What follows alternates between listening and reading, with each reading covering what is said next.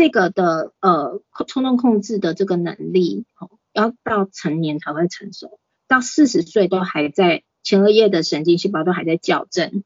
都还在有一些变化。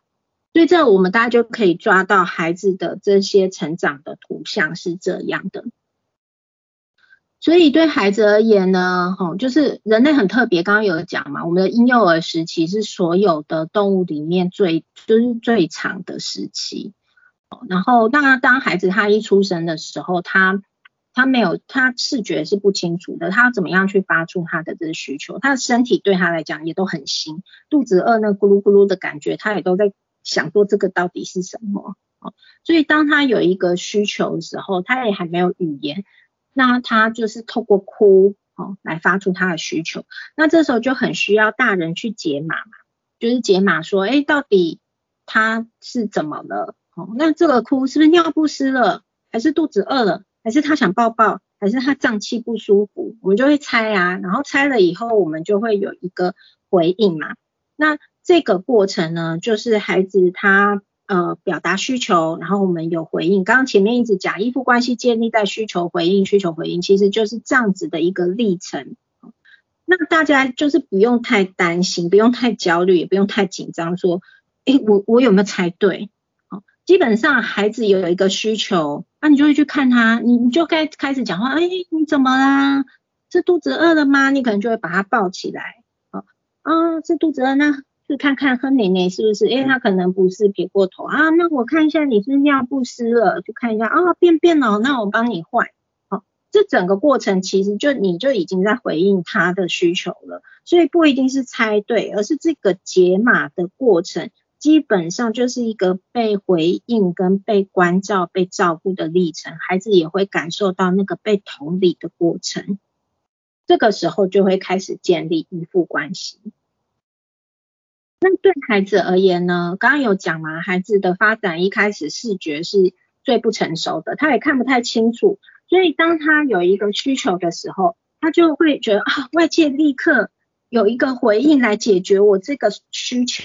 哎，就是他可能是一个不舒服的感觉嘛，对，那立刻这个不舒服的感觉就被解决了。对孩子而言，他会觉得哇塞，这个世界太美好了，只要我有需求，立刻就会有一个回应。好，立刻就会被照顾。那这时候发展出来是假的安全感，这假的安全感非常重要，因为它攸关于这个孩子的生存，它是生存的必要性。他要觉得这个世界是安全的，是美好的，才能生存下来。所以对应来讲，前面战争的时候的儿童，为什么他们夭折率是这么高的？因为环境的状态是很不好的嘛，然后而且是很威胁生存发展的。他们认定为环境是不安全的，这个对他们神经系统、大脑发展都是一个压力，所以他们要生存下来是不容易的。所以在这个时候的孩子，他能够发展出一个假的，对世界来讲是很安全可以生存的，是非常重要的。那这时候他也会觉得自己是很全能的，因为他需求立刻就获得很良好的回应，他会觉得哇塞，我真的是太厉害的。那大家可以看到一个绿色圈圈，一个红色圈圈。绿色圈圈是宝宝，红色圈圈是妈妈。所以这时候他会认为我跟妈妈是一体的，因为他也看不清楚嘛，所以他认为外界跟他自己都是全部都是合而为一一体的状态。哦，所以他认为自己是，因是妈妈的回应照顾他，或爸爸的回应照顾他没错，可是他会觉得他自己是很全能、很厉害的。然后这时候也是呃以本我的这个需求出发为主，比较自我中心的一个状态。然后呢，随着他视觉开始发展了，他的认知能力也提升了，他开始也看清楚了，他就会知道说妈妈是妈妈，我是我，我们两个是不同的个体。哦，所以这两个圈圈就会开始慢慢的分开。那在这个分开的过程当中，孩子是会有焦虑的。哦，就是呃。在这个过程当中，有时候会呃刚好经历到那个分离焦虑的高峰。分离焦虑高峰大概是在一岁到一岁半左右，因为他视觉开始也清楚了，然后他开始发展出一个比较跟某个特定对象的强烈的这个依附关系哦。但是这时候，因为他又还没有嗯皮亚杰说的物体恒存的概念，就是当一个东西哦，如果我把它放在我的背后，宝宝不会知道。这个东西还在，他会觉得这个东西就是没有了。哦，所以他会认知到说他依附的对象离开就是不见了，这个就会让他来讲是很大焦虑。那物体恒存在什么时候？大约是目前这个也都还有还有争议，而且也都还在研究，就是大概在两岁左右哦会开始有这些物体恒存，所以宝宝在两岁左右那个分离焦虑基本上是会比较降下来的。那这个焦虑其实不止讲。呃，妈妈离开这种很明确的分离焦虑，他心理的发展上面也是比较焦虑的。哦，那这时候有些宝宝就会发展出过度客体。所谓过度客体，就是当妈妈不在的时候，这个东西也能安抚他，比如说小贝贝，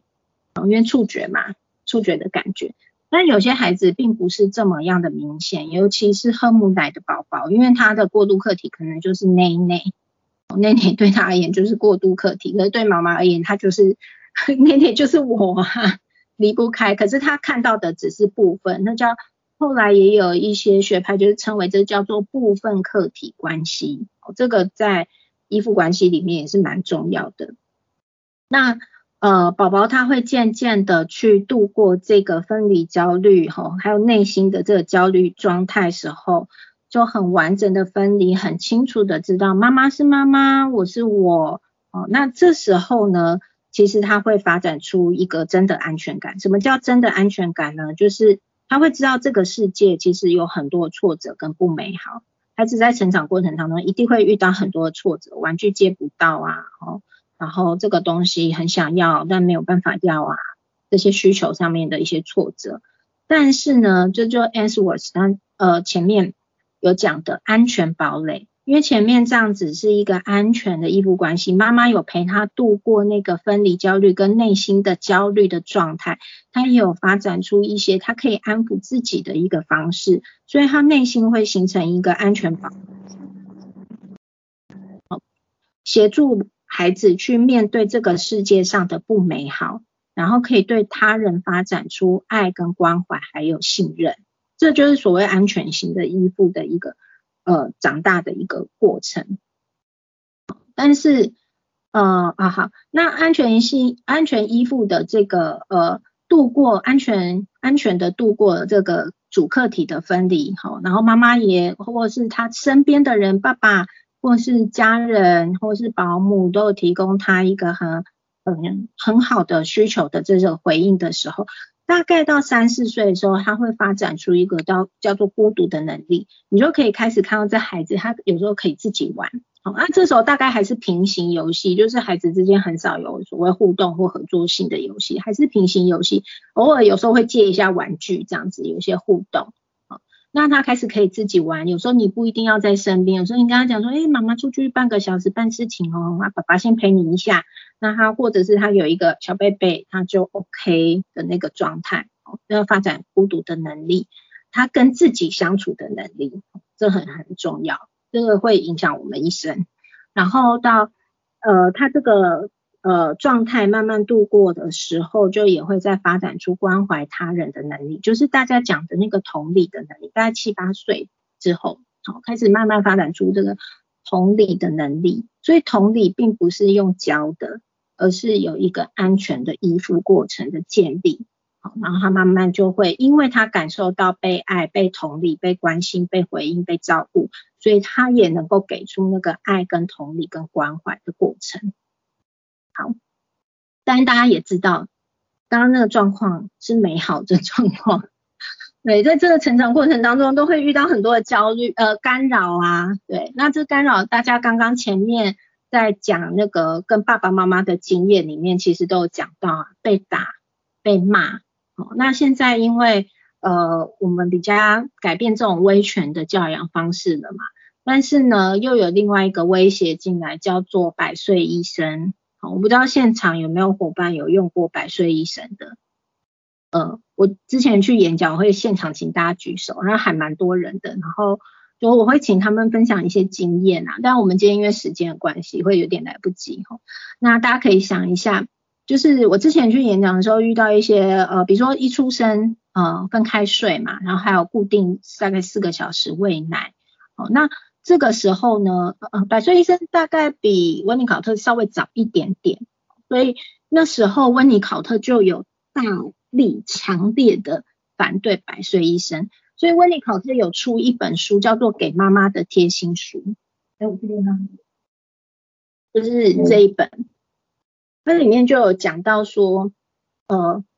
大家都会很信奉专家，哦，但是你身为一个妈妈，哦，或爸爸，或主要照顾者，其实你是有能力去照顾他的，哦，你一定要找到最适合你跟宝宝的一个方式。那我那时候，呃。就是还有实体演讲的时候，现场就会有一些妈妈分享，呃，那时候一出生就分开睡嘛，后来发现宝宝真的没办法，然后哭也会自己很心疼嘛，因为哭又不能抱，你可以在旁边安抚，但不能抱。然后说就是到现在，可能孩子已经四五岁了，对于睡觉这件事情都非常非常没有安全感哦，所以大人一离开他就会立刻醒来，所以他其实真的会有一些呃影响的一个状况哦，那。这样子会有什么样的干扰呢？我们刚刚讲孩子在小的时候，他的本我发展嘛，本我就是他的很原始的欲望跟需求。可是这时候如果外在环境是非常严格的哦，我固定时间喂奶，不能不能一起睡，一定要分开睡，这个是很违反宝宝他生存的需求，所以他会很快的去发展出一个假我。好，那我们可以就是想象成是一个政治正确的我，那四四个小时没到不能哭，不能喝奶。哦，就是为了生存，我要保存体力，我不能哭，所以确实严格执行下来，宝宝是不会哭的哦。在行为上观察，宝宝是不会哭的。可是这时候他的家我是会发展比较大的。那发展比较大会有什么问题呢？哦，就是你会看到这个人，他本来在发展自我概念的时候，他会需要去感觉他的本我的这些原始欲望，然后跟外界开始有一些。有一些不同的碰撞摩擦，去慢慢在形塑他的这个自我嘛，然后也有外界一个良好回应，而让外界环境是很严苛的，代表他的这个自我只能依附在他人的评价而上。别人说你可以喝奶，你才能喝奶；哦，别人说可以一起睡的时候才能一起睡，因为他也看不清楚嘛，所以他只能感觉到外在有一个规范，很严格规范在，他他没有办法获得一个良好的回应跟需求。所以在他长大之后，这假我会比较会会打假我不是不好，就是假我跟真我要形成一个呃比较平衡的一个状态，哦，就是所谓社会化一些状态。而这假我太大的时候，其实他内在是空的，所以他的自我都是建立在别人的评价之上，也会容易呈呈现一个是比较表里不一的人，哦，或者是最近有一些文章开始很红，在讲所谓的小大人，哦，小大人呢就是。他在年纪很早的时候，其实就发展出很成熟的部分，所以大人对这孩子评价，哦，好乖哦，怎么这么成熟，这么贴心，这么体贴，哦，在他的年纪不是发展出他的状态，这一切都要付出代价的。所以这个我在临床工作上场域其实蛮常看到这样子的孩子，那这个就是他。其实有时候是外界的一些，就是家庭的一些环境，或者是他从小是在很严格的状态之下长大，所以他没有办法发展他自己的状态。好，那第二个会遇到的就是反抗，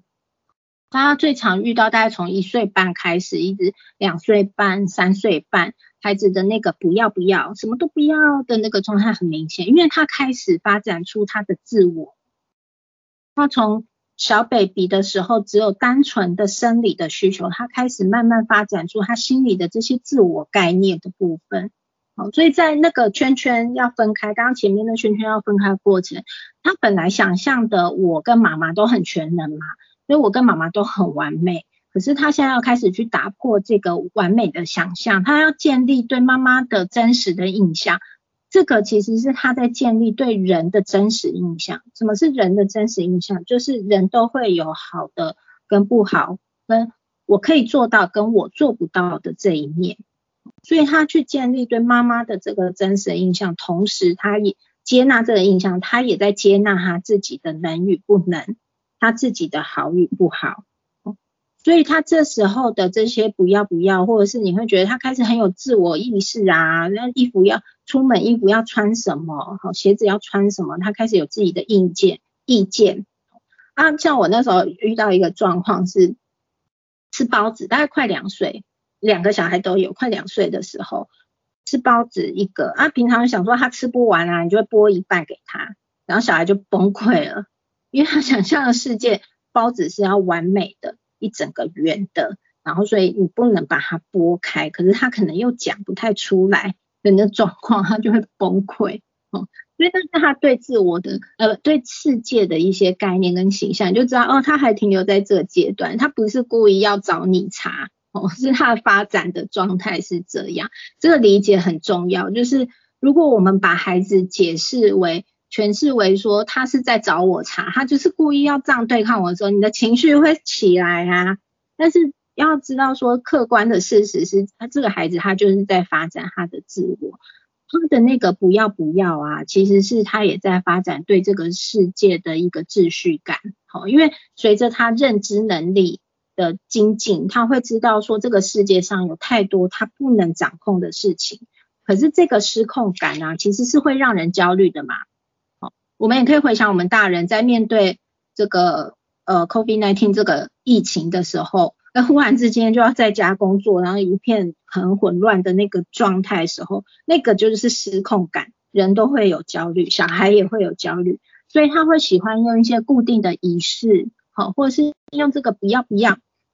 然后他会觉得是有一些控制感跟秩序感的，这个是其实他要掌握自己的平衡跟调试的能力，他要去调试那个不可控的一个焦虑的这个部分，所以这对孩子而言是很很很重要的。如果在这时候你都不准孩子不要不要，一样他的那个呃自我概念发展就会被压下去，那他就会知道说我不能拒绝别人。为什么有些人会有拒绝的困难？就是不能说不要不要这样。其实他就是把自我概念都依附在别人的评价身上，所以他会觉得我一旦说不要，我一旦拒绝别人的话，那关系就毁了，我的世界就毁了。那其实都是在小时候。在这个阶段发展出现一个状况，大人可能都不让孩子说不这件事情，好，好，所以在孩子在发展这些他的秩序感的时候呢，呃，像我们家老大的时候，大概在三岁、两岁半、三岁左右，那这时候刚好也是从一岁半到三岁或四岁，是进入了弗洛伊德讲的那个。肛门期，哈，就是他开始练习那个排泄尿尿这件事。不过现在这个来讲还是有点太早了，就是他其实这背后是说他开始发展秩序感，对世界的这个秩序感。然后我们家老大那时候，因为他很喜欢玩车，所以呃那个买回来的那个停车场嘛，就是他有划线，然后他就会那个车一定要每一台都停四十五度角。然后稍微歪一点点都不行，他就会慢慢在那边把它调整，这样可以玩半个多小时。然后我就在旁边看他玩这个，我就想说，哇塞，就是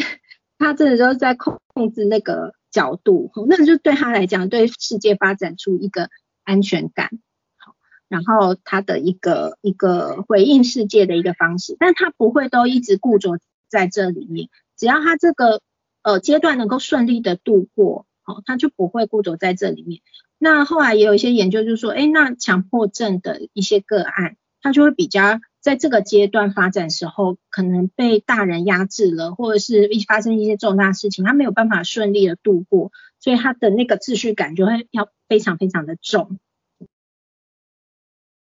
好像有伙伴问说，这个依附关系会影响自律神经？会哦，